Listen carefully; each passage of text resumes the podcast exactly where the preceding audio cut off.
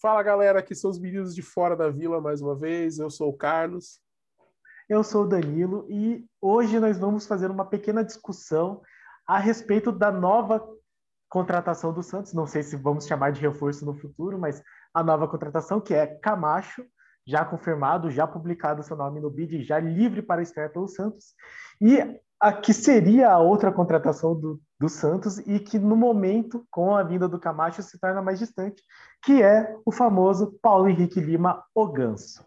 E aqui nós vamos ver se qual que é melhor, Camacho ou Ganso.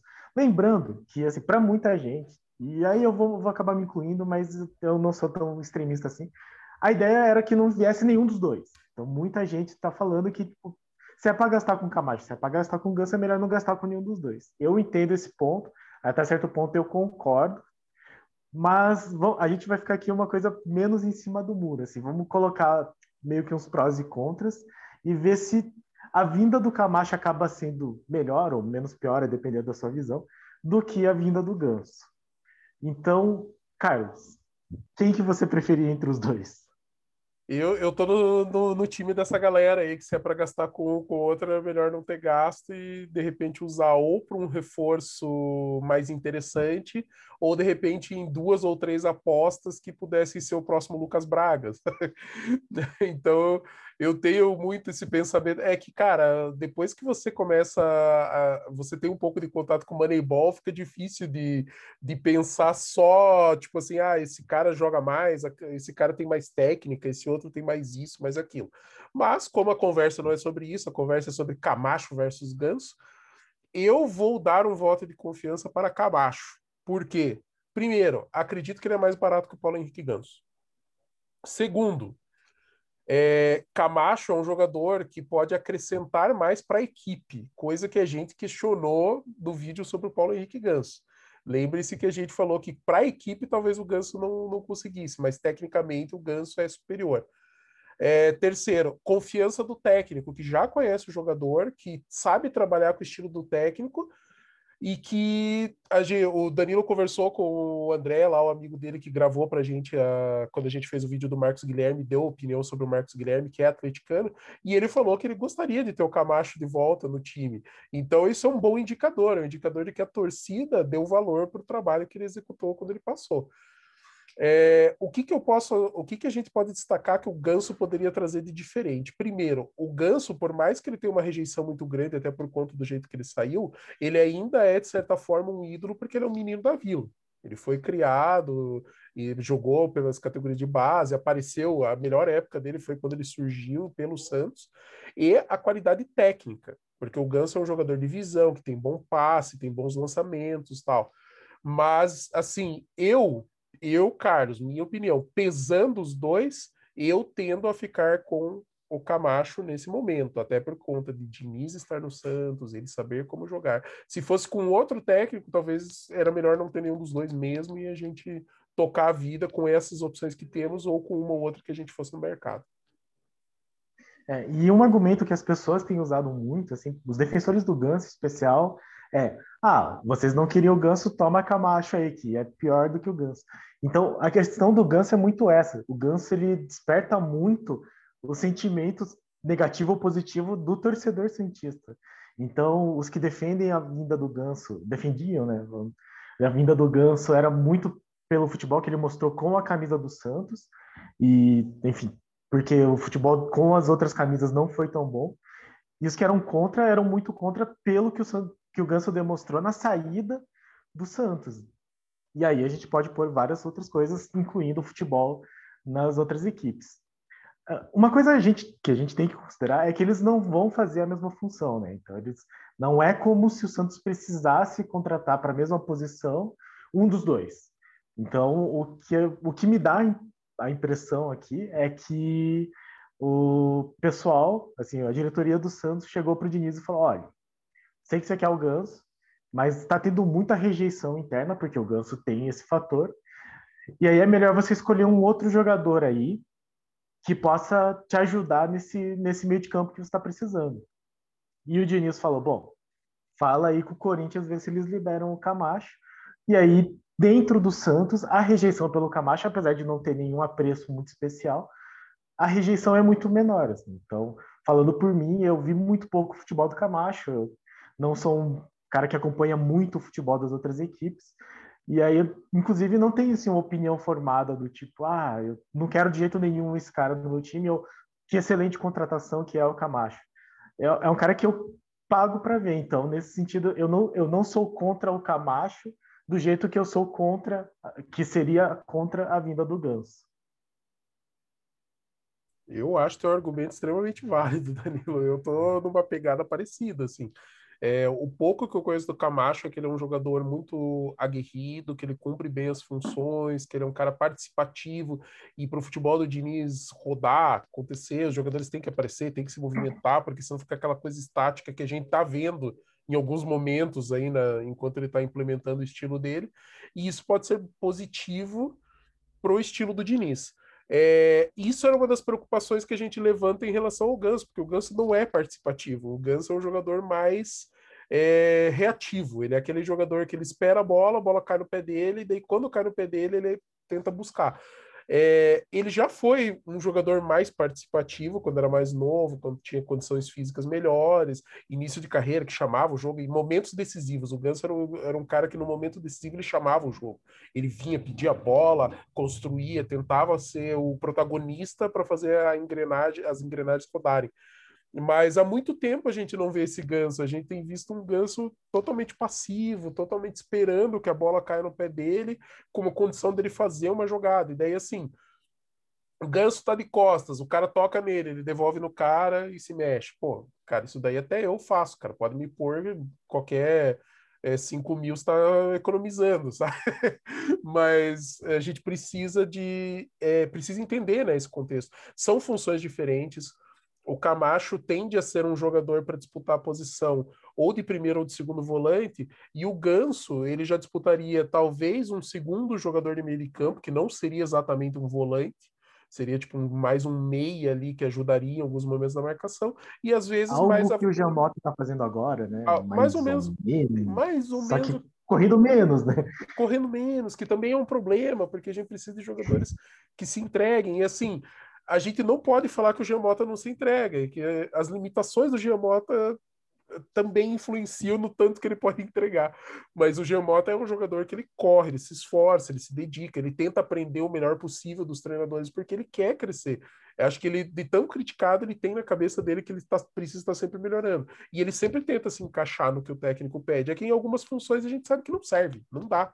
Ele não funciona. E em outras, tá ok. Hoje, a função que ele está exercendo, a gente sem o Sandri, por enquanto tá ok, assim, ele não tá comprometendo, mas também, de vez em quando ele faz, ou seja, um gol, porque ele se aproxima mais da área, um, algumas inversões de jogo que ele consegue fazer bem, ele peca muito em alguns momentos, mas seria mais ou menos o que o Ganso faria, só que o Ganso mais parado e um pouquinho mais à frente. Ele talvez não voltasse tanto para marcar quanto o Giamota tem feito para ajudar o meio de campo do Santos a ser mais compacto, né? É, e acho que é muito isso. Essa coisa da vontade é muito interessante. É, viralizou esses, assim, pelo menos eu vi em algumas redes sociais, é, a galera compartilhando o mapa de calor do Ganso desse último jogo. O Ganso que foi titular nesse jogo porque o, o Fluminense poupou o time, entrou com o time B, não sei exatamente por quê, contra o Bragantino. E estava perdendo de 2 a 0, o Ganso foi substituído, ficou revoltado, é, foi com cara fechado para o banco, estilo Marinho naquele jogo lá do Ola. E, e, depois que ele saiu, o Fluminense conseguiu empatar o jogo em 2 a 2 E o mapa de calor era ridículo, assim, ele parecia que ele estava tipo, parado em alguns pontos do gramado. E aí viralizou porque compararam com o do Giamota, que é, era muito mais intenso. E é o Giamota, que a galera chama de Jean Morto. E, e que existe toda uma, uma perseguição assim da torcida com relação a ele. Então, até alguém comentou assim do, no nosso vídeo do Ganso se o Ganso viria para ser reserva do Giamota.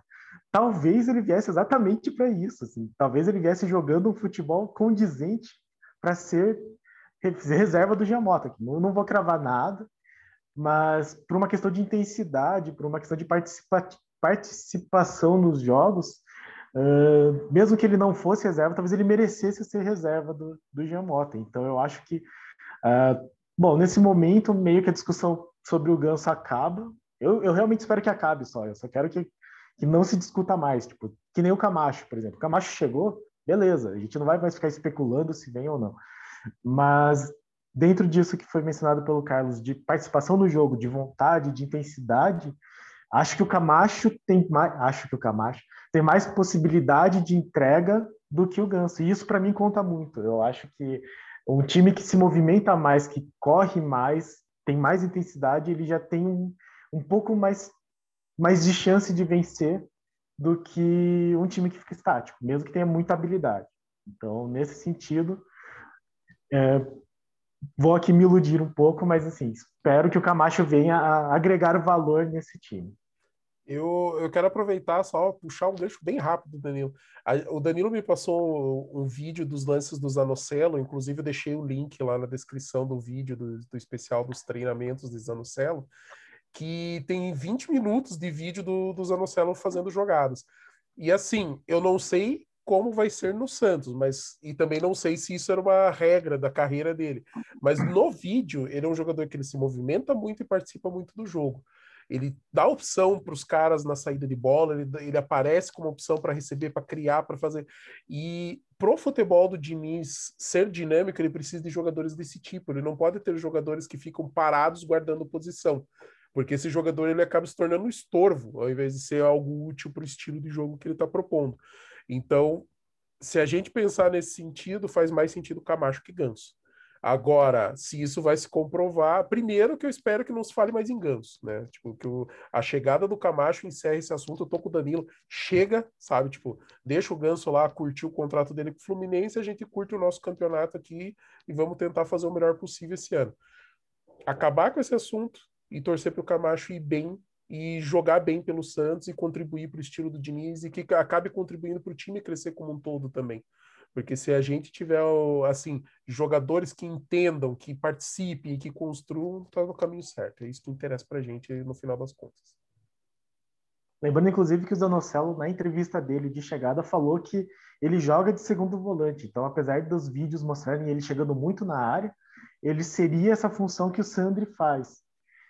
Mostrando todo esse futebol que o vídeo mostra, né, que é 20 minutos, é uma mostragem pequena, Uh, seria muito interessante tê-lo em campo, e aí, se o Camacho conseguisse dar um passe de uma saída de bola melhor do que o Alisson, discutiremos isso no futuro, uh, já se configura um meio de campo mais interessante para o Santos. E aí você poderia ter uh, talvez o Marcos Guilherme no lugar do Pirani, ou o próprio Pirani, o Pirani para dar mais toque, o Marcos Guilherme para dar mais movimentação, com o Zanocelo e o Camacho sendo mais intensos do que tá se vendo o time no momento, assim. E sair dessa coisa de ficar tocando bola para trás, que é meio desesperadora.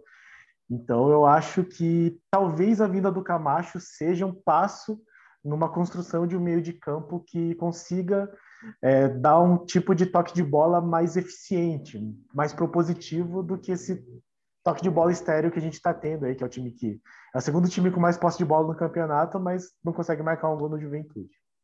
E uma coisa que é muito falada no futebol americano é jogador de esquema. É jogador que, para determinado esquema, ele funciona, mas se ele sair daquele esquema, ele rende menos.